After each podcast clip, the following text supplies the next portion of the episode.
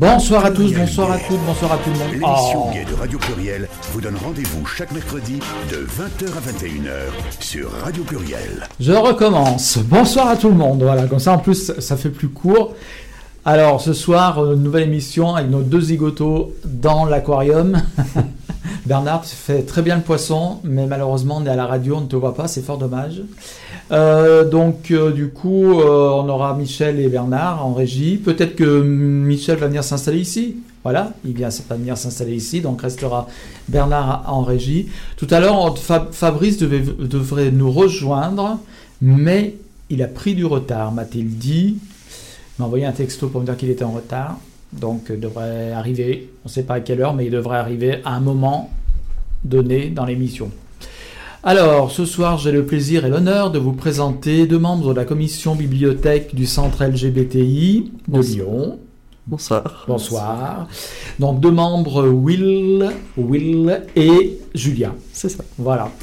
Donc Michel va venir s'installer à nos côtés et nous allons parler, on l'a bien compris, de la bibliothèque du centre LGBTI, puisque le centre LGBTI a depuis quelques années une bibliothèque. Mais c'est assez récent, hein. quand je dis quelques années, ça remonte à peu Oui, de temps. ça en date fait. de deux ans et demi à peu Deux près. ans et demi, voilà. Alors on avait euh, Roméo déjà, euh, qui était à l'époque responsable de la commission euh, bibliothèque. Enfin, je sais pas si on peut dire comme ça, responsable. Vous me direz d'ailleurs comment on peut vous appeler, s'il y a un responsable, comment vous fonctionnez. Bien sûr.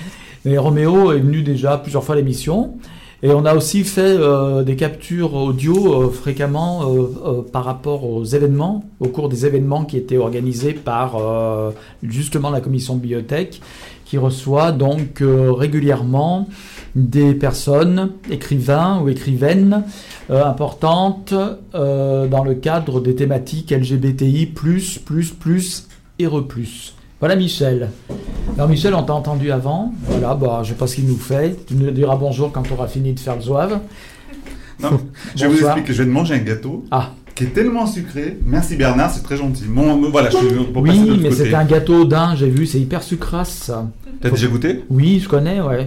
C'est vrai que sucrasse, c'est- ça colle aux dents et faut- t'as pas intérêt à avoir Eh ben, des ça vient problèmes de me tuer. dentaires. hein. Ah bah là, je suis en train de perdre mon- Voilà, le peu qui te restait dedans, voilà, vont disparaître définitivement. Bon, alors du coup, euh, on était en train de, j'étais en train de présenter mes invités. Oui, j'ai As-tu suivi j'ai entendu. Oui, Bon. Alors, la commission, ben alors, de toute façon, lui, il va pas à la bibliothèque, il sait pas lire. Hein, donc déjà. C'est bien dommage. oui, faut pas le dire. Mais je sais, euh, je, je, je sais interpréter des images par contre. Oui, Hmm. oui, il faut qu'il y ait des images, voilà. ça va. Ah, mais on va. a des bandes dessinées maintenant. Bah tu vois, c'est une bibliothèque complète. Voilà, absolument. Donc on disait qu'elle existait depuis euh, deux ans et demi au centre LGBTI, au 19 rue des Capucins. Donc comme toute bibliothèque, euh, d'ailleurs ça manquait une bibliothèque au centre, c'est vrai. hein. et ça a été une bonne chose que l'arrivée de cette bibliothèque qui s'est constituée euh, petit à petit. Euh, donc en- il a fallu grappiner, hein, je crois, de droite et de gauche des livres pour pouvoir commencer à, oui, il y a, à il y a une récolte fournir- de fonds. pour voilà, pouvoir, à remplir cette bibliothèque. Mm. Avec des livres. Tu te rends compte, Michel? Mais Je vais- aussi. Je vais regretter d'être venu. Il y, a- y a encore des gens qui lisent, on en est la preuve. Oui, tout à fait. Et qui lisent des livres avec, euh, bah, du, avec du papier, c'est ça? C'est ça. Voilà. Moi, je n'aime pas les tablettes. J'arrive pas à lire sur les tablettes. Je suis trop habitué au papier. Enfin, lire, je me comprends un roman. hein. Oui, non, mais je me doute bien. Euh, Après, bon. si t'as plus d'électricité, euh, bah tu peux rien faire. C'est ça mais- le problème. Mais moi, je pense que franchement, on en avait déjà parlé. euh, les livres euh, papier, c'est quand même beaucoup plus Oui, il y intéressant. a un que, rapport euh, sensuel avec un le peu papier. charnel. Voilà, exactement. Puis ça sent une odeur. Surtout les vieux livres. Moi, j'aime bien les vieux livres. Je- moi, Ah, je- je, pr- je préfère que tu lises des vieux livres. Oui. Non, mais je sniffe les vieux livres, moi. C'est vrai? Ah oui, oui. Ça, c'est un rapport. euh, Mm. C'est quand il C'est s'endort. frontal. Ah oui, C'est très répandu. En... Pas comme ça. mais- complètement. Nous sommes des cocaïnomanes de Je, livres. je ne suis pas seul à le faire, j'en suis sûr. Et donc, euh, la bibliothèque, dans c'est rempli. Mais d'ailleurs, on parle de livres, mais il y a aussi euh, des DVD, je crois, des CD, peut-être peut-être pas des CD, mais des On n'a pas- DVD. non, on n'a pas de CD, mais on a Mhm. des DVD, euh, pas mal de films et de documentaires, je crois même. Oui.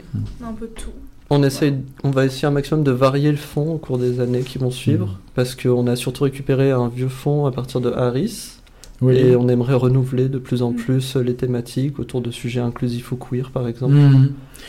Le vieux fond, c'était, euh, oui, c'était essentiellement un risque, puis C'est rajouté quelques dons. Oui. Euh, Qui nous sont euh, constamment faits. euh, oui, par euh, les différents usagers ou usagères de la bibliothèque. D'accord. Je me souviens aussi, Roméo était monté à Paris où il y avait des doubles de magazines notamment, comme euh, euh, j'allais dire Pluriel Gay. Il y a le guépier, Le euh, Guépier, voilà, merci. c'est ça. Ouais. Donc vous avez tous les numéros du Guépier, je crois qu'on peut On a emprunter, archivé, qui sont qui sont empruntables. archivés et qui sont qu'on peut consulter sur place. On peut les emmener aussi, éventuellement. Les, Mhm. euh, Les documents comme ça, non, c'est plutôt certains documents, on les garde, par exemple, tout ce qui est livres assez précieux, les livres d'images ou euh, Mhm. les différents guépiers, parce qu'ils sont quand même dans leur jus et qu'on Mhm. n'aimerait pas les perdre. Ouais, Mais après, euh, pour tout ce qui est roman ou DVD, c'est totalement empruntable. voilà. Alors tu sais, la bibliothèque, elle se trouve à l'étage, tu vois. Oui, Hein je sais. Voilà. Donc tu as des rayons comme ça. Merci, et sur quoi je me l'intérieur- perds dans les couloirs euh, du centre LGBT. euh, Voilà, et là, les choses qui sont dans les rayons, c'est des livres. D'accord. Des livres. T'as de la chance qu'on a la radio. mais Bientôt, on va la filmer et tu vas voir tout ce que je suis en train de subir. On peut donc, comme toute bonne bibliothèque, qu'on peut venir emprunter. Alors, comment ça se passe, les emprunts? Il faut déjà être adhérent du centre ou pas?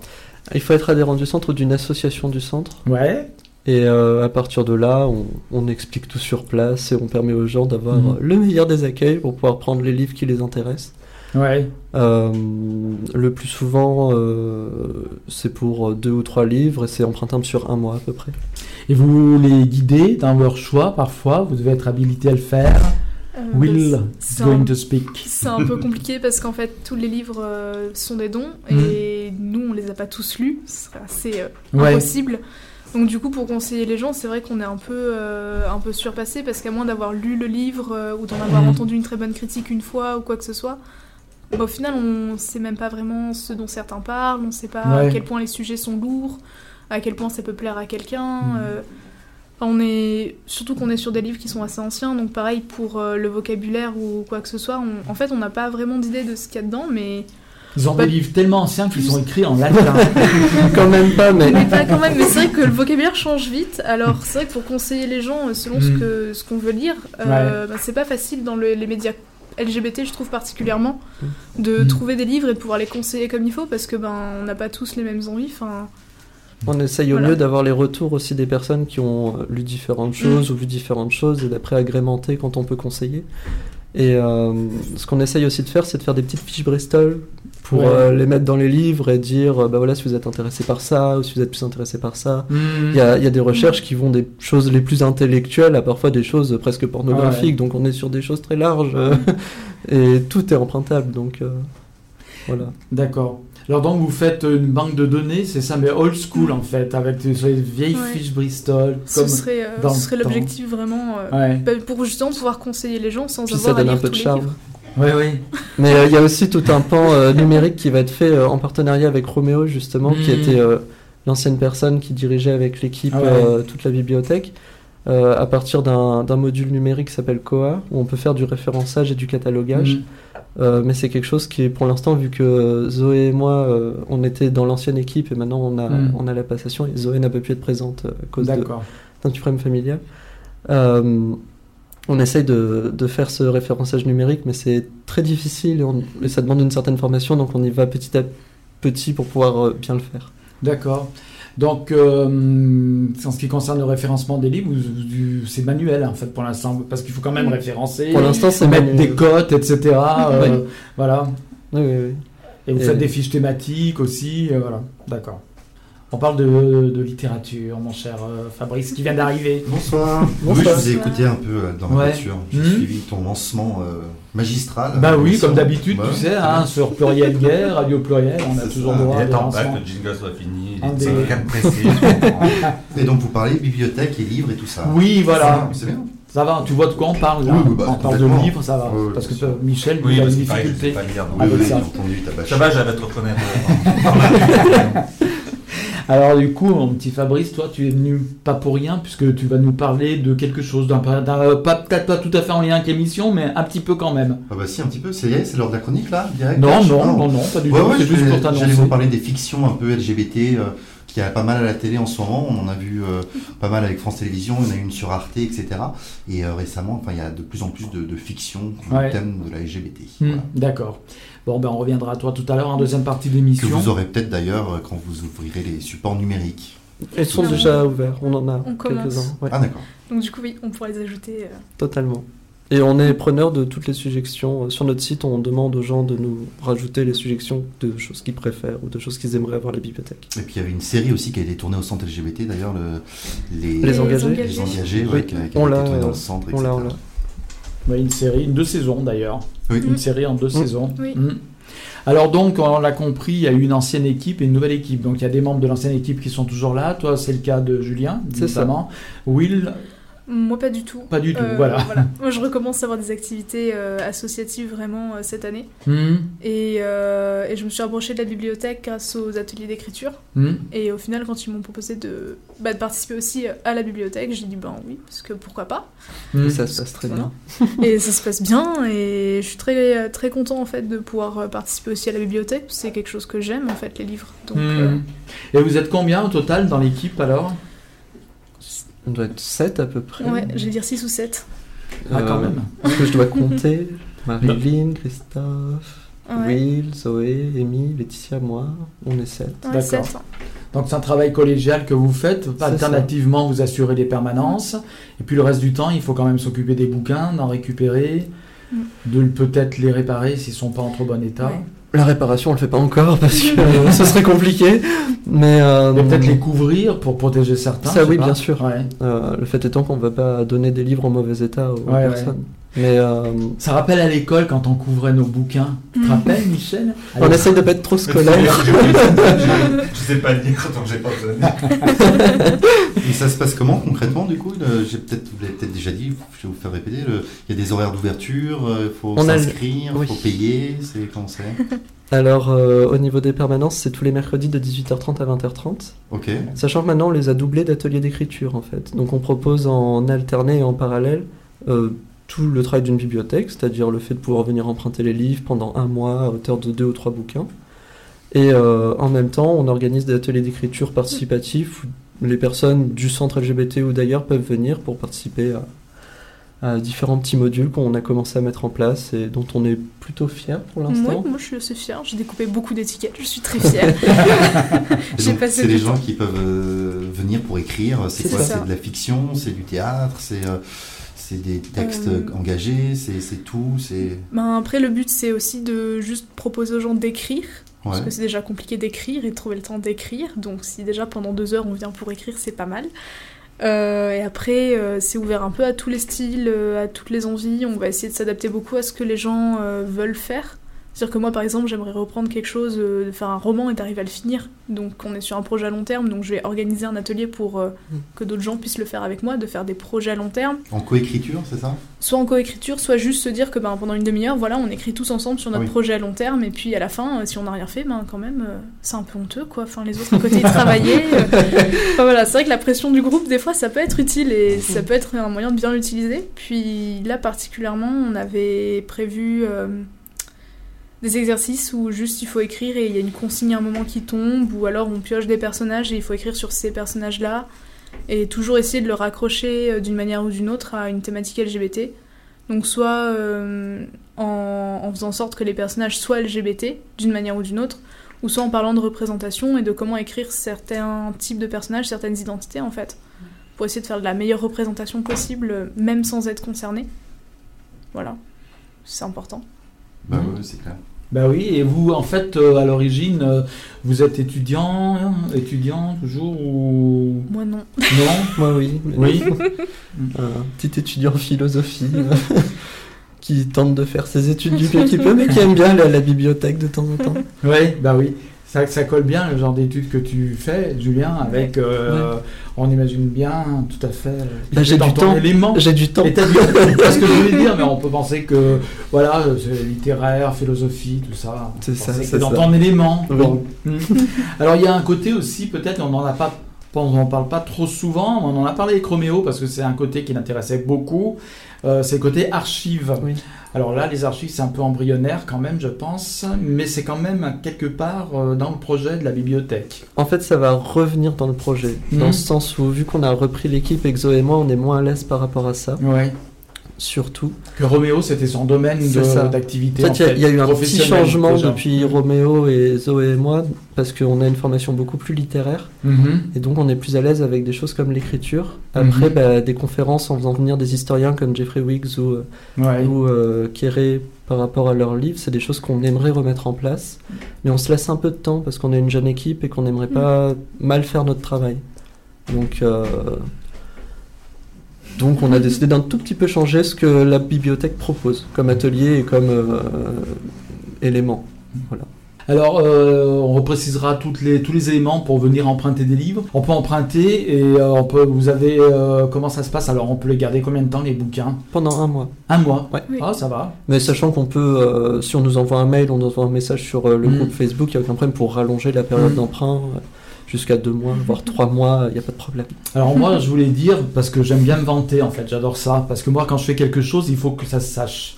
Sinon, je le fais pas évidemment. Quel intérêt J'ai donné une partie de ma bibliothèque à la bibliothèque du centre LGBTI. Voilà. On en a pris soin. Je suis un heureux, un donateur. euh, Bien 3-4 livres. Quelques- une fois que tu donnes quelque chose. C'était une partie ne- comme je te le disais, je ne fais les choses que si ça, c'est public. Donc ça veut dire tout simplement, je vais vous le dire, chère auditrice, auditeur, si vous voulez avoir sa photo sur, au centre LGBT, Non en seulement disant, ma il y a un photo. tu sais comme dans les cathédrales, les églises, Oui, euh, oui, mais non. t'auras mais- ton nom et ta photo. Oui, il faudra l'embrasser comme une icône, c'est sûr. Et non seulement ma photo, mais. peut-être pas, mais bon, après... Si, hein. si, si, comme Bah, les icônes. T'as jamais vu hein. T'as jamais vu ça, les Ouais, icônes ouais. là, qu'on embrasse Les icônes russes. Ouais, mais ils sont- tu ils- sais, les embrassent morts. plusieurs fois. Non, on appelle ça des poupées Faut qu'on pense C'est à un petit à la gloire de Rousseau. Voilà. Ici J. ah non, c'est pas. Oui, mais je veux bien être enterré à la bibliothèque du centre, pourquoi pas me Ah des livres Si, si, si, incinéré, puis posé dans la Notre bibliothèque. prochaine Ah, table. mais ça coûte cher en plus. Il n'y a pas un jardin derrière le centre. Non, mais si vous. me- Non, non, Non. mais- puis la bibliothèque aura mon nom quand je serai mort. Parce qu'on attend toujours que les gens On l'a perdu, mais bon. on l'a perdu. Justement, cette bibliothèque, euh, il était question de la nommer à une époque. Je sais pas si c'est revenu sur le tapis. Euh, de la nommer, alors euh, c'était. Oui, voilà. Donc c'était un petit peu. Parce qu'à Paris, la bibliothèque porte un nom, c'est Jean de Bitou, c'est le nom d'un militant euh, décédé maintenant. Parce que, comme on disait, il faut être mort quand même pour avoir une rue ou un endroit à son nom, normalement. Mm. Mais euh, du coup, euh, voilà, à une époque, c'était euh, devenu un sujet de discussion, mais informel, hein, ça n'a jamais été discuté formellement euh, au centre. Et voilà, il y avait plein d'idées euh, qui étaient arrivées sur le tapis. euh, vous vous souvenez des idées qui étaient arrivées sur le tapis? Oui, je me souviens, effectivement. Bon, à part moi, moi, il faut attendre que je sois mort. Mais euh, il y avait donc, euh, comment il s'appelle J'ai perdu son nom. Un grand militant lyonnais qui est décédé il y a, quelques, il y a peu de temps d'ailleurs, qui était le, un des, le fondateur de Harris d'ailleurs. Voilà. Donc c'était son nom qui était, mais je- son nom m'échappe sur le moment, mais un, un grand, un, un grand militant lyonnais qui connaissait toute la sphère euh, militante française de l'époque. C'était un dissident entre guillemets de Arcadie et euh, il avait créé Harris lui-même de ses petites mains, aidé d'un petit groupe de personnes qu'il avait fait donc euh, prospérer, je dirais, Harris à sa manière à l'époque. Et euh, Harris, il y a un fonds d'archives extraordinaire, dont une fameuse photo qui a souvent circulé de la personne en question, prise en, pho- pris en photo avec Jean Marais, qui était venu euh, à une soirée de Harris visiter, euh, parce que Ma- Jean Marais quand même a un côté militant qu'on ignore parfois un petit peu. Et il était venu rendre visite à Harris, et il y a une photo donc de, de ce monsieur avec, mais j'ai perdu son nom. Si quelqu'un peut me retrouver son nom, ça serait bien. Donc ça avait été évoqué. Et puis après, bon, on avait parlé aussi. Alors, il y en avait qui avaient dit tout de suite, oui, mais c'est encore un mec, il y en a marre, toujours les mecs, les gays, toujours sur le devant de la scène, les gays blancs, friqués, vous êtes toujours en train d'ouvrir votre gueule et les autres, ils n'ont qu'à se taire. Alors, du coup, on avait pensé à une femme, mais on avait pensé à une femme qui était vivante, c'est ça, ça, à Virginie Despentes. Mais elle n'est pas morte, on va pas la tuer pour pouvoir mettre Virginie Despentes. Mais Comme elle est lyonnaise- hommage, Voilà. costume comme ça. voilà. Donc euh, voilà, c'était des noms qui avaient. Enfin, ils voulaient euh, quand même l'idée, c'était que le nom soit d'une implantation lyonnaise quand même. C'est pour ça que la, la personne en question. Après, euh, du coup, nous, la question s'est pas reposée. Oui, bon, bah, c'est peut-être pas primordial. Oui, ça s'est hein. un peu entériné, j'imagine, Mm. parce que on préfère euh, garder quelque chose de très sobre et simple, et, Mm. et aussi, hélas, permettre à- aux gens de savoir que la bibliothèque a un fond qui est LGBTI+, c'est-à-dire un fond qui dépasse le simple hommage ou juste le fait de rester entre des personnes gays. Parce que même si c'est une critique qui a été faite, c'est vrai que ça cacherait un peu le- les différentes formes de fond. Oui, c'est vrai qu'après c'est bien, c'est plus délicat, Oui. je dirais maintenant d'attribuer un nom Oui. dans le cadre actuel des, des de comment dire de l'extension des champs de de- d'intérêt justement au-delà parce que c'est vrai que ça s'est étendu de plus en plus. Mm. Hein, LGB, ah, au début on était gay, après bon les gays, les lesbiennes ont dit on aimerait bien être quand même un peu plus euh, présente aussi, et puis après il y a eu la thématique trans Mm. qui sont qui ont surgi surgi plus tard.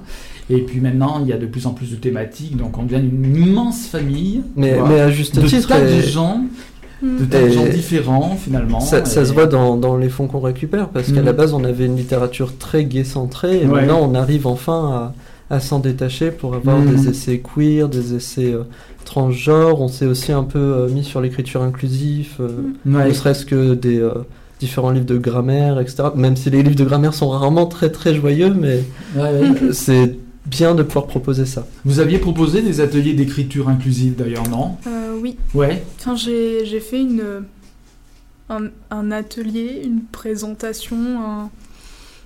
Je sais pas, j'ai présenté l'écriture inclusive et pourquoi c'était utile dans la langue française avec Mhm. les racines qu'a la langue française maintenant, qui sont extrêmement sexistes.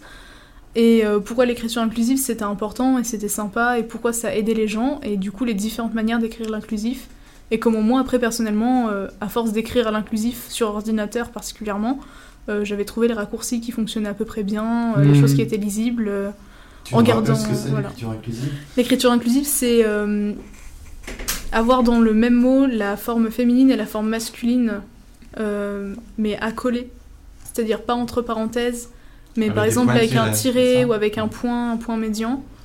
Et euh, ce qui permet du coup de- d'inclure tout le monde, tous les genres non masculins en fait, dans, dans le mot euh, utilisé, plutôt que de juste se dire que euh, c'est le masculin qui l'emporte sur le féminin, et que du coup, ben, s'il y a un homme de la langue française. Voilà. Oui.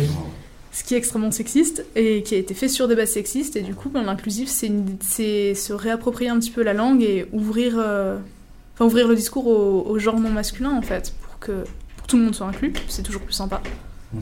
Et du coup j'ai fait une présentation euh, de l'écriture inclusive et des différentes écritures inclusives parce que ben il y a rien d'officiel encore pour l'instant et c'est très intéressant il y a plein plein de gens qui inventent des mots euh, qui inventent des façons de l'écrire euh, des façons de la prononcer aussi de la lire et ben, c'est un sujet qui est très intéressant Ce qui rend quelque chose qui parfois d'un point de vue littéraire est très poétique en fait. Oui. Il y a aussi un intérêt purement littéraire et c'est pour ça que dans les ateliers d'écriture on essaye de le promouvoir Mm. aussi. Parce que euh, il y a des formes de mots, des formes de jeux de langage qui du coup sont intéressantes à étudier et à entendre parfois. Qui ressortent avec cette écriture inclusive. Ouais. oui Qui ne ressortiraient pas en langue française normalement. Du coup, ça m'intéresse ce que tu disais tout à l'heure par rapport aux ateliers d'écriture et à l'identité. Mm. Euh, je pense par exemple à un film là, qui était sorti, Les crevettes pailletées, où il y avait Oui. un personnage de trans dedans, oui euh, qui était représenté, donc qui était très bien interprété, etc. Mais du coup, moi, quand j'ai vu ce film, je me suis dit, euh, quoique je connaisse assez peu l'univers trans, je me suis dit, mais dis donc, euh, qu'est-ce qu'ils en pensent, les trans, de comment ce personnage il est écrit, comment il est, euh, comment il est euh, montré à l'écran, euh, qu'est-ce qu'il représente, et, euh, et je me suis posé la question de la parole Mhm. trans dans les personnages, Oui. comment ils sont mis dans la fiction, que ce soit à la télé ou dans les Mhm. romans, et finalement, c'est une parole qu'on n'a pas souvent. C'est vrai que ben là, par exemple, sur le tournage particulièrement des crevettes pailletées, je me suis pas renseignée, c'est des amis qui sont un peu plus renseignés sur le sujet qui, qui m'ont dit que oui, bon, c'est sympa, hein, ils ont mis une femme trans, mais est-ce qu'il y avait des femmes trans sur le tournage? Non. Est-ce qu'il y a eu des femmes trans à l'écriture? Non plus. La personne qui l'interprète est plus connue en tant que transformiste qu'en tant que, Bah, homme, que quoi, personne pas- non binaire. trans, hein, Voilà, on est sur, euh. Juste, ju- aux dernières nouvelles, en tout cas, on est sur euh, un homme cisgenre, du coup, euh, qui fait du transformisme. Et et il y a une vraie problématique derrière le fait que ce soit que des hommes qui jouent des femmes trans, comme il y a, une vraie problématique derrière le fait que ce soit que des femmes qui jouent des hommes trans aussi. Ça arrive beaucoup au cinéma. Et au final, c'est un. C'est un raccourci de, casting et d'écriture euh, qui est extrêmement euh, flemmard. Enfin, euh, se dire que bon, on va juste mettre un homme dans une robe et puis euh, c'est bon, on a une femme trans. C'est déjà transphobe comme vision des femmes trans. Et en plus, oui, c'est c'est- c'est paresseux en fait de, de s'arrêter là. Et c'est vrai que moi, en tant que personne queer, du coup, quand j'ai vu ce personnage, euh, j'ai vu une femme trans qui euh, s'était découverte femme euh, au final assez tard dans sa vie, donc qui avait vécu très longtemps en tant qu'homme gay. Donc c'est pour ça que les manières étaient encore là que l'identité gay était encore très présente, comme chez beaucoup d'hommes trans, il y a une identité lesbienne qui reste pendant très longtemps. Enfin, en tant que personne queer, moi, ce personnage, je l'ai très bien vu, très bien vécu. Après, je suis pas une femme trans, donc euh, je sais pas comment elles, elles l'ont vu, mais c'est vrai que j'ai réussi à interpréter le personnage d'une manière très positive. Mais quand on creuse un peu, euh, la façon dont le personnage a été écrit est pas extrêmement euh, bienveillante au final. Et, c'est vrai que les, les, bah, les personnes concernées n'ont pas du tout été consultées pendant l'écriture ou le tournage. Et c'est un vrai problème en fait. Parce que c'est à la limite que les acteurs et actrices ne correspondent pas au genre ou à l'orientation des personnages, c'est. C'est pas un détail parce que c'est un problème, mais c'est pas grave. C'est des acteurs et actrices, ils sont là pour jouer un rôle.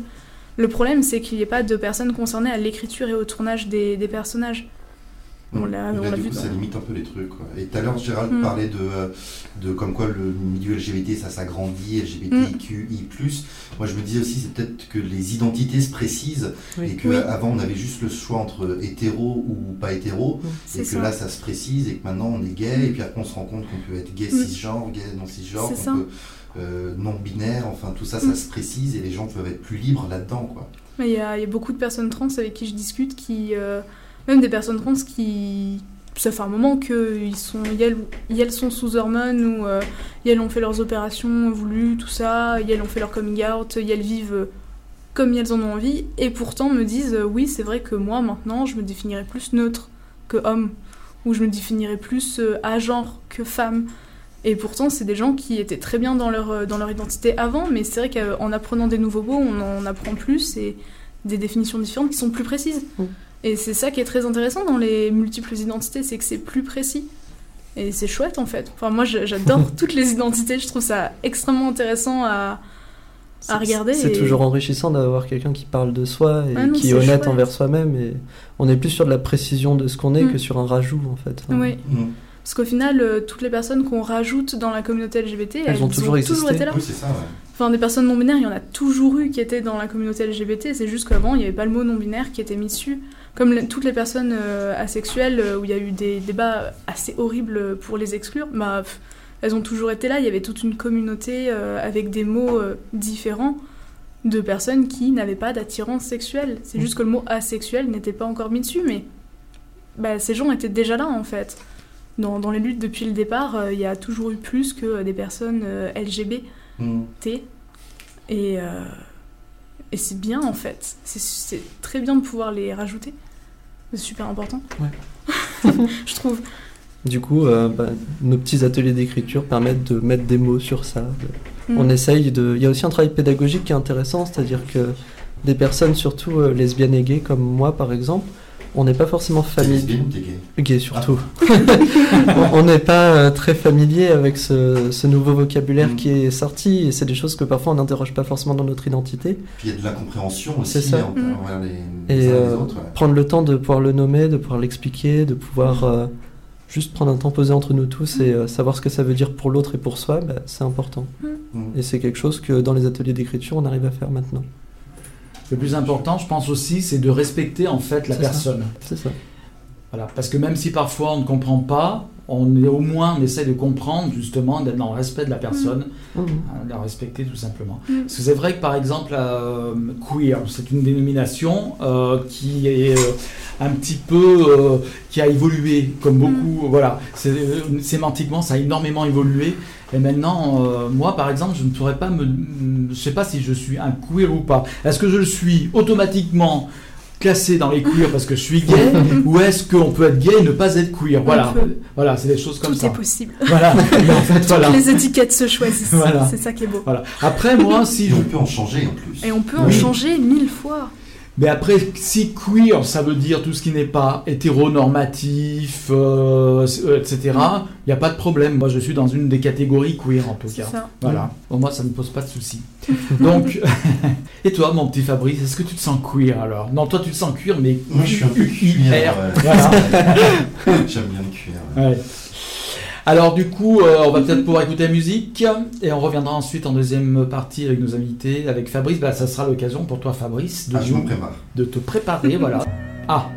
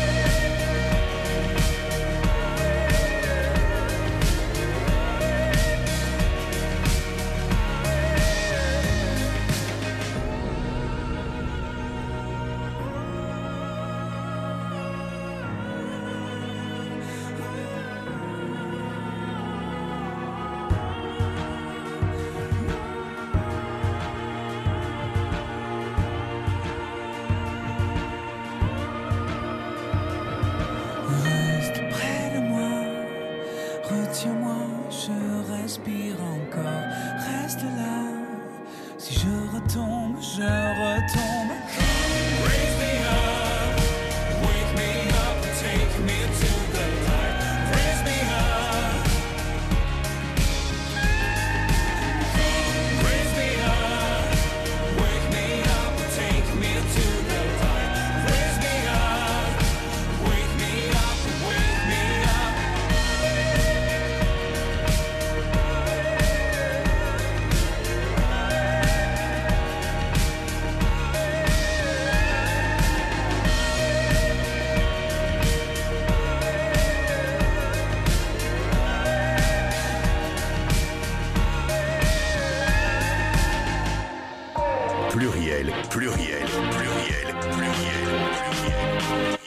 Eh bien voilà, welcome back to the studio avec euh, donc Will et Julien de la bibliothèque euh, du centre. LGBTI de Lyon. Et puis Michel qui est à notre aux côtés. Et puis Bernard qui est dans son vocal. Et puis Fabrice qui va donc nous faire sa chronique. Nous t'écoutons. C'est parti. Bah écoute, euh, je me suis posé cette semaine la question des fictions audiovisuelles. Ah oui, merci, je voulais pas appuyé sur le bouton pour se faire voir. Ah oui, Ah. ah oui, oui. Bah oui, ah parce que si je ne mets pas sur Facebook, après personne de la technique et en plus je suis le même réalisateur. Merci. Oui, oui, Attends, je c'est retourne. bien. Ah, ça y est. C'est bon. On Et là on commence. Voilà, c'est bon. Donc, je me suis posé cette semaine les questions des fictions audiovisuelles LGBT à la française, web-séries ou téléfilms que l'on nous propose et qui se multiplient ces derniers temps. Bon, déjà, le constat de base, c'est que c'est cool hein, de voir des histoires de PD à la télé, et ça fait plutôt du bien. Faut dire que quand j'étais ado, dans les années 90, il n'y avait pas grand-chose à se mettre sous la dent. Et oui, hélas, je suis vieux, mais Dieu merci, Gérald et Bernard sont là pour me faire encore sentir jeune, fraîche et svelte. C'est d'ailleurs l'unique raison qui me pousse à venir jusqu'à Saint-Priest un mercredi soir. Bref.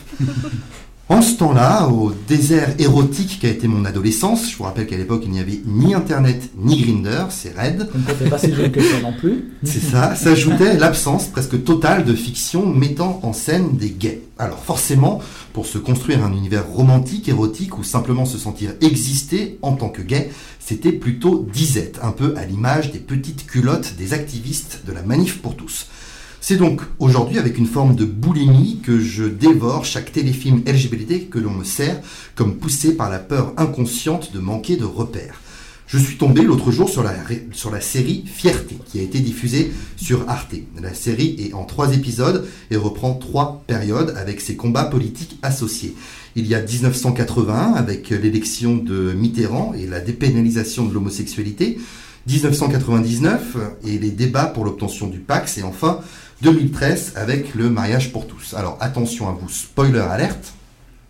Donc tout au long de, de- de ces périodes, on suit la vie de Victor. Il va dans un premier temps devoir faire face à ses parents pour vivre son orientation psycho-affective, puis il va rencontrer un mec plus vieux, PD oblige, qui sera séropositif forcément, puis ils vont adopter un enfant qui devra faire face à l'homophobie auprès de ses camarades de classe, et enfin le compagnon de Victor va mourir du sida à la suite de son choix d'arrêter les traitements. Parallèlement à ça, il y a l'amour euh, de jeunesse de Victor, qui repointe le bout de sa pine, un certain Selim, qui restera dans une homosexualité cachée sous la pression familiale et culturelle de ses origines maghrébines.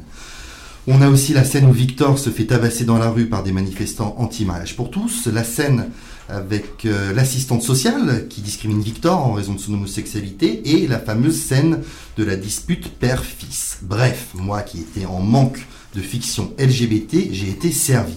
Hormis la transidentité, je crois qu'ils nous ont tout mis, et ce en seulement 144 minutes. Et c'est bien là le problème, je sais de quoi je parle. Quand on a un gros sujet, il faut savoir y aller doucement, en tout cas au début. Car oui, il y a plein de trucs à dire sur la thématique LGBT. On a été sous-représenté pendant des années et encore maintenant. Mais quand vous écrivez une mini-série sur le thème, vous n'êtes pas obligé d'y mettre absolument toutes les idées qui sont sorties pendant votre réunion de brainstorming de production.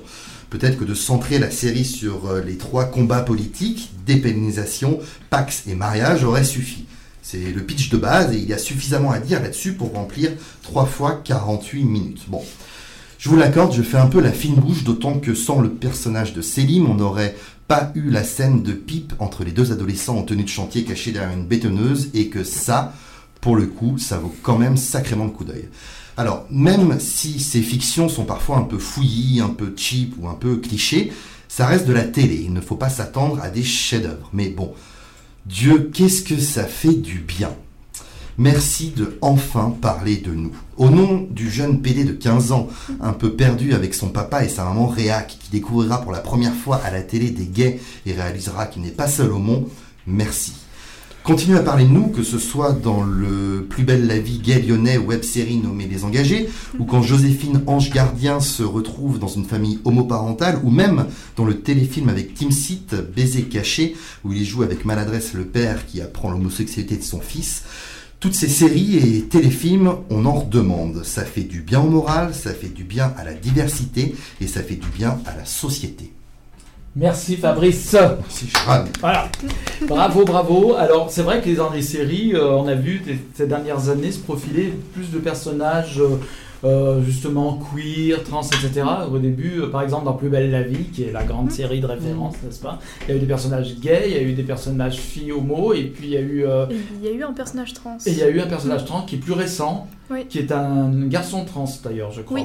Hmm? J'ai un ami qui a été consultant euh, sur la série. Voilà. Ah oui Voilà. Là, donc, euh, Plus belle la vie a fait appel à des personnes plus. concernées. Ah, euh, c'est- c'est rigolo, voilà. ça. J'ai j'ai un, une amie qui a été. euh, Enfin, qui maintenant fait ça régulièrement et qui euh, consulte, euh, enfin, qui sert de consultante aux séries qui écrivent sur les personnages trans. D'accord. Parce que euh, régulièrement, il y a la trappe euh, des demandes de casting la plupart du temps, et elle l'a fait aussi avec les engagés. Mhm. Et elle a attrapé leur demande de casting en leur disant que bon, euh, les chatons ça va pas du tout. Euh, votre façon de parler des personnes trans, ça va pas. Vous allez pas attirer des personnes trans. euh, En fait, vous allez pas attirer de personnes trans du tout. Vous allez juste attirer des personnes qui veulent jouer des personnages trans, mais sans s'y connaître. Et du coup, c'est pas ce qu'il faut. Et Yael a pu parler avec les gens qui ont écrit le l'arc trans du coup de Plus belle la vie. Et Yael a pu parler avec les gens qui ont écrit le personnage trans dans Les Engagés. Et du coup permettre euh, d'être une voix concernée. Et c'est ce qui est important en fait. Et c'est ça qui est bien aussi dans les, les nouvelles choses qui sont faites. euh, c'est qu'il y a de plus en plus de gens qui sont prêts à être justement euh, consultants et consultantes et à prêter leur voix. Et c'est le plus important au final. On a, envie de, on a envie de bien se faire représenter. Oui, voilà, la, la représentation bien faite euh, est agréable. Donc, Oui. si on peut aider, on aide. On en revient aux crevettes pailletées où le personnage de la personne trans était euh, mal, mal fait en fait. Je veux dire, c'était Ben voilà. c'était En- peut-être une bonne actrice mais, Mm. ou un bon acteur, mais rien ne. Alors justement, ça c'est aussi un problème qui est parfois évoqué par les acteurs gays, souvent même, Mm. qui disent nous on ne confie que des rôles de gays Oui. justement. Oui. Mais c'est. Bah, Ah, J'imagine que c'est parce qu'on aimerait aussi euh, sortir de, comme tu disais dans ta chronique, d'une posture constamment dramatique. Enfin, on est tout le temps ramené à notre condition et Ouais. au bout d'un moment, pouvoir s'en détacher, c'est aussi le rôle de l'acteur. Donc Ouais. j'imagine que certains acteurs gays veulent sortir Mm. de ça. Oui, puis je crois que le milieu du cinéma et le milieu des casteurs est quand même vachement fermé et Oui. assez homophobe finalement. Oui. Et le, moi qui côtoie pas mal de comédiens aussi de, Mm. par mon métier, c'est vrai qu'ils me disent dès qu'ils savent qu'ils sont gays et on leur propose que des rôles de gays. C'est Oui. assez dramatique. C'est- Il y avait la même thématique sur des personnes de confession musulmane qui se Oui. retrouvaient tout le temps à être mis sur des rôles de, euh, qui, les, qui les mettaient en avant sur ça. Enfin, Mm. Et ça me paraît une logique qu'au bout d'un moment, en tant qu'acteur, euh, en tant que personne qui est dans les milieux de l'art, de vouloir s'en détacher. Mm, C'est clair. Bah, faut dire que la télé fait quand même pas mal de clichés parce que c'est un peu leur fond de commerce et puis ça simplifie l'écriture et puis c'est des, des Bah, c'est des- productions qui n'ont pas non plus beaucoup de moyens que ce soit sur l'écriture. C'est des logiques marketing et c'est des logiques Donc, aussi euh, commerciales. Ils voilà, savent qu'ils ouais. auront plus d'argent en ayant une écriture simple et efficace. Et, et là, s'il faut reposer l'écriture simple et efficace sur des clichés. Mm. C'est vrai que je suis la première personne à voir euh, quand il y a euh, un- une actrice euh, LGBT dans un film à me dire que ah du coup il y aurait moyen qu'il y ait de la représentation et aller le voir immédiatement. Mm. Et c'est comme ça que je regarde des séries alors qu'il y a pas un seul personnage LGBT Mm. juste parce que ben il y a une actrice là que je connais et je sais que non cette personne est bien out et fait bien partie de la communauté et du coup euh, il y a moyen que son personnage le soit aussi.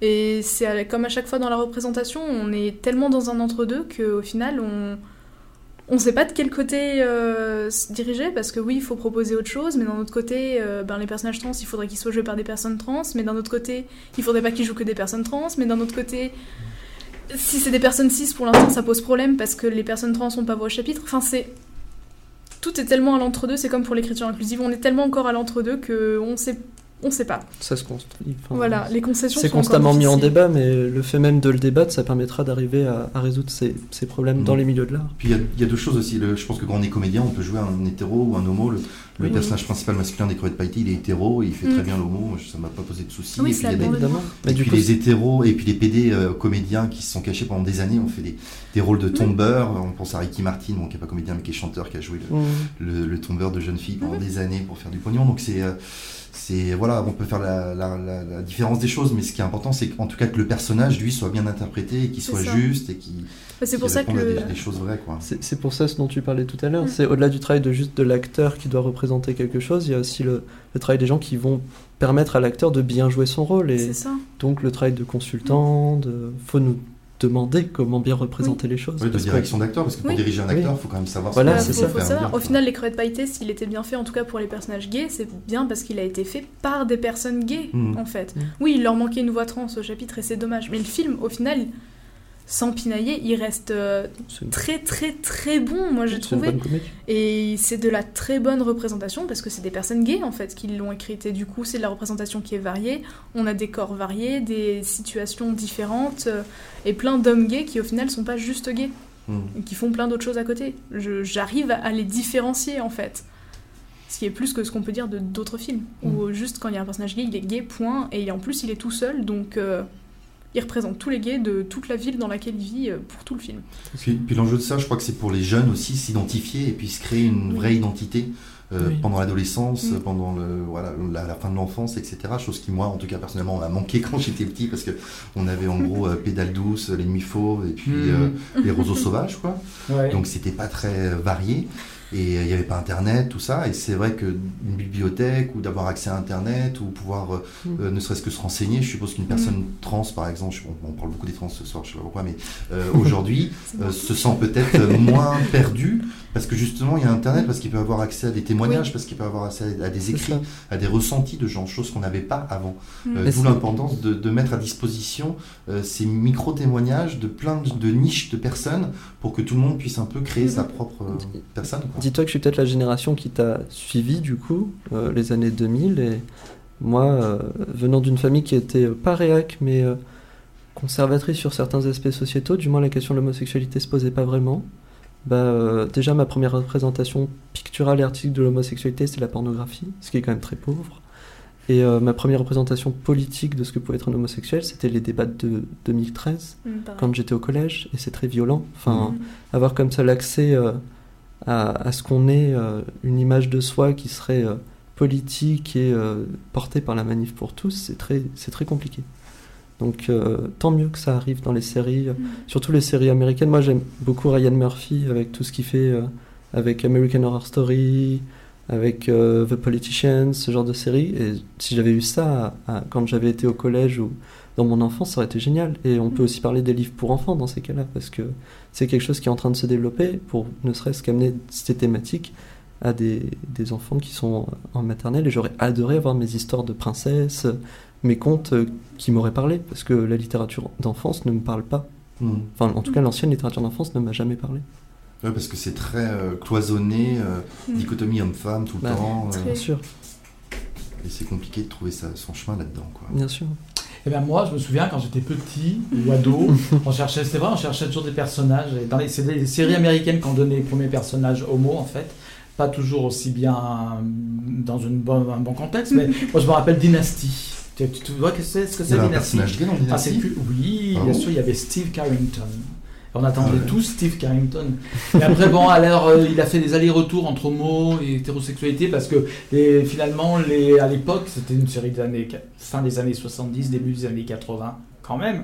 Alors les euh, créateurs de la, de la série euh, devaient hésiter un petit peu, est-ce qu'on le garde homo finalement Alors à un moment donné, il est mort. Et puis il a ressuscité. Comme tout compte homosexuel Voilà. dans une série au final. Voilà. hein. Il a Petite résurrection. Et c'est dans cette série que se trouve une des grandes John Collins, Mm. cette artiste, euh, actrice, qui est une, euh, comment dire, euh, comme euh, Dalida, c'est une icône gay aux États-Unis. John. Collins, voilà. Bref. Donc, euh, Puis, de, de ce que je me rappelle, dans les anciennes séries, les anciens films, ce qui se faisait beaucoup, c'était une sorte de proto-gay, c'est-à-dire qu'il y avait beaucoup de sous-entendus Mm. oui aussi. que les gens pouvaient comprendre, mais il fallait le- déjà bien se connaître. Ouais, ouais. C'était dans les films américains en fait, ouais, Ouais. dans les années 60-70, Ouais. dans les westerns notamment, il y avait pas mal de dialogues avec des sous-dialogues. D'accord. On retient aussi le dialogue euh, dans le- où il parle de moi je préfère euh, Les huîtres ou les escargots. voilà les huîtres aux escargots, c'est Ouais. dans, euh, euh, pas c'est- Bénur, Spartacus. Spartacus, Spartacus, c'est ça. Il y a des westerns aussi où ils sont avec leurs pistolets et puis une discussion les deux sur où ils se Oui. comparent leurs pistolets, etc. C'est le, le codage queer en fait. C'est ça, ouais. Mhm. Et c'était à l'époque le seul moyen pour euh, les artistes et Ouais. les cinéastes de, de parler un de petit peu de s'exprimer. de sexualité et d'homosexualité de manière cachée, et Mm. puis pour, euh, surtout pour passer à côté de la censure, qui Oui. était quand même là. que- Bah, c'est pas pour rien qu'on on est tous euh, très nombreux à, à trouver les mêmes personnages au final. euh, Il y a certains personnages qui sont pas du tout euh, écrits Mm. comme des personnages LGBT, mais quand on en parle entre nous, euh, oui, non, si ce personnage il est gay, ou ce- cette femme elle est lesbienne en fait dans cette série-là, ou que, Ah. Par exemple, comme quoi sur le- euh, un exemple. En tout cas, Ouh qu'on là. les, euh, qu'on- les code un peu euh, gays, c'est Ben, mais soit qui ont été, ben, particulièrement euh, les méchants, Ouais. qui ont été en fait euh, Oui. codés queer, mais de manière euh, très malveillante au final, parce que ben, c'était euh, mais comme tous les codes euh, ra- de racistes et antisémites, antisémites qui Mhm. sont mis sur les méchants dans les, dans les films et dans les séries, en fait, qui permettent de démoniser une identité. Ça a été fait aussi avec les identités queer. Oui, et, euh, et au final, ça se voit beaucoup. Je suis très dessin animé. Du coup, ça se voit beaucoup dans les films d'animation parce que comme c'est accessible aux enfants, euh, les, les codes sont très euh, peu subtils. Mm.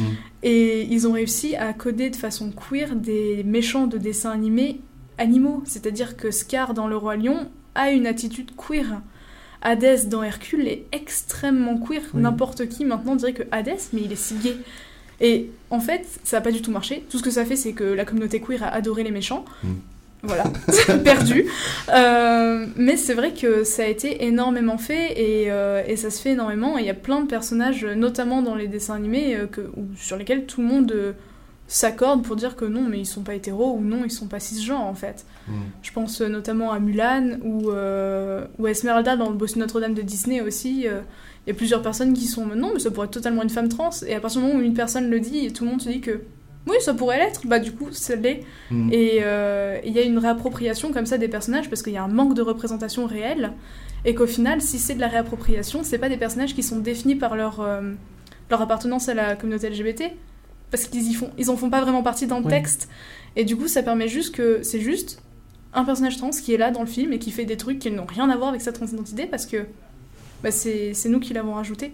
Et ça aussi, c'est très important dans, dans la représentation de, de pouvoir avoir des personnages comme ça qui sont juste là et qui sont juste gays ou juste lesbiens ou juste bi et on le sait juste parce que euh, bah, il a une ex-copine et un ex-copain et on entend parler des deux mais à aucun moment euh, On traite que de ça. on quoi. traite que de ça ou quoi que ce soit euh, c'est juste comme ça bah, il a des ex et dans ses ex il y a des filles et des garçons donc voilà on sait qu'il aime les filles et les garçons et ça s'arrête là mm. et, euh, et c'est important aussi la représentation de ce genre qui est euh, banalisante en fait Mais justement, comme on parle, on est dans le cadre de la bibliothèque, la littérature, elle, a a un temps d'avance énorme sur tout ce qui est euh, art, art, euh, graphique, euh, cinématographique, etc. Puisque la littérature, le sujet queer, les sujets queer, on va parler de sujets queer Mm. même, en eux-mêmes, sans parler d'homosexualité Mm. ou de transgenre, sont omniprésents dans la littérature depuis des millénaires. Bah, oui Là aussi, on trouve les on mêmes parle- choses qu'au cinéma. Oui, la littérature antique, par exemple, bon, c'est un peu vieux. Non, Oui. bon, c'est très queer, la littérature antique. Bah, on pense à Quand- Sappho déjà euh, faut, si on lit à Apulé ou des gens comme ça, il y a toujours des personnages absolument extraordinaires, mais c'était l'Antiquité, il n'y avait pas eu le poids de l'Église à l'époque, etc. On était dans un autre contexte. Mais, puis- mais même après, même au Moyen-Âge, il y a eu des, des gens qui ont fait. Villon a fait de la littérature euh, très homosexualisante, on dira. Mm. Euh, Villon qui est un mec du 15e siècle quand même. Un tu vois. poète euh, Voilà. médiéviste. Euh, voilà, c'est ça. Euh, après, on a eu des, des tas de gens que Sade a écrit Mm. sur. euh, vraiment en avance avec euh, le reste. Bon, le reste, tu me diras, le cinéma au XVIIIe siècle, d'accord. Oui, il y aurait du mal à ce qu'il soit là. C'est Mais- vrai que quand le cinéma est apparu, on était quand même très installé dans une société euh, très patriarcale, Mm. Oui. très hétéronormée Oui. déjà. Les codes de genre ont un peu changé, mais au final. Mais ce que euh, je veux dire, même Même, si. même par rapport à l'Antiquité, pour revenir dessus, euh, Mm. On retrouve aussi des textes qui du coup n'étaient plus lus très récemment de Mhm. l'Antiquité parce que euh, dans les années 70, les universitaires, lorsque il y avait par exemple des travail de traduction, ils cachaient certains textes qui faisaient lien avec l'homosexualité. Donc dépendamment de la société dans laquelle on est actuellement, parfois Mhm. des textes qui par le passé parlaient de ça étaient mis au, au placard Mm. parce qu'on voulait juste plus en parler. Donc ça dépend aussi intimement de quel usage de la culture on veut faire à notre époque. Ouais. Parce que oui, on peut trouver plein de choses dans la culture passée, euh, euh, ne serait-ce que bah, des grands auteurs comme Wilde, Proust, etc. Oui, voilà, contemporaine, pratiquement C'est ça. encore. euh, voilà. Après, il y a de la création contemporaine, mais le Mhm. fait étant que l'usage qu'on fait de tout ce qui nous vient euh, d'avant, et c'est pour ça que le travail d'archivage et de, cata- et de le fait d'être bien au courant de notre culture est intéressant, notre culture LGBT. Ouais, mais il était peut-être plus facile pour la littérature aussi, quand elle a existé en même temps que le cinéma, de parler. Elle avait peut-être moins de tabous et plus de possibilités. Proust a quand même été édité euh, en 1900, enfin avant 1930, alors qu'il a fait Sodome et Gomorre, qui est très explicite. Il y a même des rapports sadomaso dans Sodome et Gomorre quand même avec euh, Charlus, etc. Ça, ça- Après, euh, il, faut, il faut dire aussi que les, les personnes cis qui lisent, regardent ou consomment n'importe quel type de média arrivent à se mettre des œillères oui. très épaisses. Parfois- Euh, c'est vrai que parfois, moi, je- j'ai l'impression que c'est très évident et quand j'en parle à quelqu'un qui, qui n'est pas dans la communauté LGBT, je me, je me, je me heurte à un vrai mur parce qu'en face, la personne ne l'a pas du tout lu comme ça. Ah oui. Et même si dans un livre, ça peut être très explicite. A ça. euh, Quand on cite Proust, on peut pas y échapper. Oscar Wilde. Bah, Oscar Oscar Wilde, on peut, parce que c'est ce qui m'est arrivé. Je, je suis quelqu'un qui adore le portrait d'Orian Gray et j'en ai parlé à une amie à moi qui m'a dit mais non, enfin c'est pas Oui, oui. Lord Henry, euh, les personnages principaux entre eux, ils sont ils sont pas homosexuels. Ouais, ouais. Alors que dans Proust, c'est clairement l'amitié indiqué quand même. C'est de hein. l'amitié Ouais. masculine. Après, il y a des auteurs. Zola, normalement, euh, voulait faire dans sa série, euh, dans sa longue série euh, Les Oui. Rougon-Macquart, il voulait faire un livre spécifiquement sur l'homosexualité. Il ne l'a jamais fait. Il n'a jamais osé le faire. Parce qu'il se dit, je n'aurai jamais la possibilité de le publier. Il y a un auteur sur lequel on s'attend pas forcément, qui en fait parfois est très queer dans sa manière de concevoir Mhm. les choses, c'est Balzac, Oui, ah bah bien qui sûr. lorsqu'il développe les familles surtout est Oui. extrêmement Puis le intéressant. personnage de Vautrin, c'est quand même un personnage homosexuel, le premier de la littérature française, je dirais. Euh, mais euh, il n'est jamais cité comme homosexuel, ni sodomite, puisqu'on disait pas homosexuel à l'époque de Balzac. mais tout est là, tout est. Mais bon, voilà. La lecture, elle est vraiment plus que cryptée, Mais là, c'est évident. Mais il y en a encore certains qui pourraient dire Oh, mais non, il n'est jamais dit à, un Mais moment- oui. à aucun moment. Mais c'est pour ça que maintenant, dans les, dans les trois règles principales de la représentation, pour faire de la bonne représentation qu'on demande et qu'on Mhm. exige, il faut que à un moment donné, ce soit dit euh, clairement ou écrit noir sur blanc, fait partie de la communauté LGBT. Voilà. Ce qui après pose problème parce qu'on se dit que ben, c'est sympa, mais si j'écris sur euh, un univers fantastique où le concept d'homosexualité n'existe pas, comment je fais pour dire noir sur Mhm. blanc euh, je suis homosexuel? Enfin, c'est. Mhm.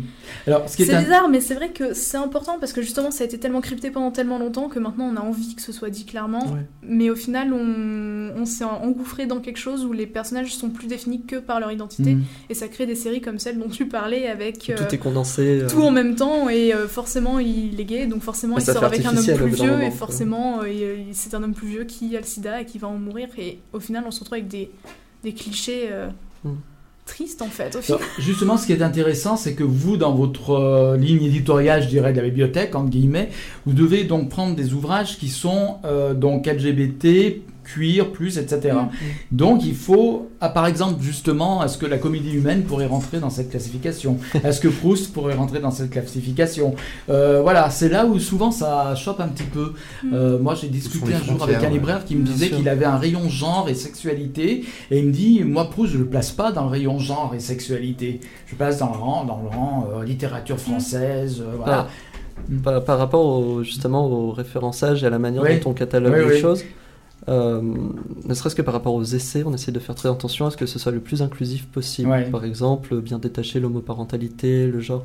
Et oui, en effet, on peut toujours entrer dans des classifications de plus en plus ténues jusqu'à au Mhm. final en avoir trop. Donc c'est un travail qui est constamment mis en débat, c'est-à-dire Mhm. qu'on n'est jamais fixe. Et c'est ça qui est le plus important, je pense. C'est que quand on nous amène des nouveaux vocables, des nouvelles choses, de nouvelles terminologies, on les prend en compte à la bibliothèque et on essaye un maximum de respecter ce que nous disent les gens. Mhm. Donc il y a deux travails, c'est-à-dire d'un côté on essaie de récupérer le maximum d'informations de la part de tous ceux qui nous entourent, celles et ceux qui nous entourent, et euh, dans un deuxième temps, nous en interne on décide de ce qui nous paraît le plus pertinent ou le moins pertinent. C'est souvent long, mais le plus intéressant c'est que ça peut être mis en discussion. Et pour l'instant, c'est comme ça qu'on marche. Mhm. Pour ce qui est de, des fonds qu'on récolte, euh, vu qu'on a une limitation en espace, forcément, il y a des ouvrages qu'on va être amené à enlever et à d'autres à les rajouter parce qu'on a envie de renouveler le fonds. Ben, sur ça, ça va être débattu et comme j'ai dit tout à l'heure, on va faire des appels aux, différentes personnes pour qu'ils nous disent ce qui peut être mis en œuvre, ce qui peut être acheté, vendu, enfin pas vendu, mais ce qui peut être donné en doublon à d'autres bibliothèques. C'est comme ça qu'on va gérer le fonds. Notre technicien de charme, Bernard Nefessil, il n'a plus que 3 minutes. Donc nous allons devoir conclure l'émission. On va rappeler donc les coordonnées. Euh, bon, la bibliothèque, c'est au centre LGBTI 19 rue des Capucins, sur les pentes de la Croix-Rousse. Elle est où dans le centre d'ailleurs la bibliothèque. Au premier étage. C'est un peu ingrat, mais on est à côté des toilettes. Et de la cuisine aussi. Oui, Voilà. Il y a beaucoup de gens qui aiment lire aux toilettes aussi. hein. Bon. on n'a Bon. pas encore mis de petits trucs au magazine. euh. Donc on peut, consul- on peut emprunter les livres, on peut Oui. consulter des magazines, on peut rencontrer Julien et Will, ce qui est déjà pas mal. Déjà, Et toute voilà. l'équipe aussi. qui Et toute l'équipe des sept personnes. Est-ce que si des gens veulent se rajouter à l'équipe, ils le peuvent Ils le peuvent euh, par rapport aux ateliers d'écriture et au référençage. D'accord. Alors, euh, vous avez un Facebook, On a un Facebook, on peut nous contacter à partir de là. vous avez autre chose aussi, un site internet, peut-être pas encore? Pas encore, non. Pas encore, mais ça va Mais on nous retrouve sur le, centre, sur le site du centre. sur le site du centre, voilà, Et votre Facebook, c'est quoi? Centre euh, bibliothèque du centre LGBT. Bibliothèque. Voilà. LGBT. tout simplement. On trouve tout Mm. de suite. Et donc, euh, c'est ouvert tous les mercredis au public de 18h30, c'est ça, 20h30 Oui. Ouais. Jusque-là, un sans faute, t'as remarqué Voilà. T'es doué. Donc, euh, on peut quand même, la, la, la commission de bibliothèque peut s'accrocher aux accepteriez de nouveaux membres qui voudraient travailler dans la bibliothèque, par Pour exemple, l'heure, dans le cadre de la commission. On est déjà 7, mais on peut aller jusqu'à 10. Je sais que pour l'instant, vous mettez un petit peu en suspens les événements qui étaient organisés jusque-là, comme euh, Jeffrey Wicks, etc., dont on a parlé, dont on avait diffusé d'ailleurs l'émission, une capture audio à ce sujet, parce que vous voulez vous concentrer, euh, pour reprendre un petit peu ça. les rênes, sur votre travail, mais par la suite, vous avez quand même l'intention Par la de suite, on compte y revenir parce que Voilà. ça reste un faire venir moment. des écrivains, toi, cool. Fabrice, des écrivaines, euh, toi, par exemple, pour te faire venir un soir, pour euh, lire tes chroniques, un résumé de tes chroniques. Ça reste de l'écriture. hein. Voilà, Ça compte. absolument. Mais exactement, c'est un atelier d'écriture qu'il nous fait. Eh bien, merci en tout cas d'être venu jusque à nous dans cette lointaine banlieue. Merci à vous. Merci Fabrice. Merci. Désolé du retard. Non, c'est c'est bon, ça va bientôt couper, je pense, mais c'est bon. Bernard, euh, merci. Michel, Michel, voilà. Pourquoi t'es parti, Michel? Parce qu'on a dit que tu savais pas lire, mais tu sais très bien que c'est pas vrai. On sait que tu sais lire, presque.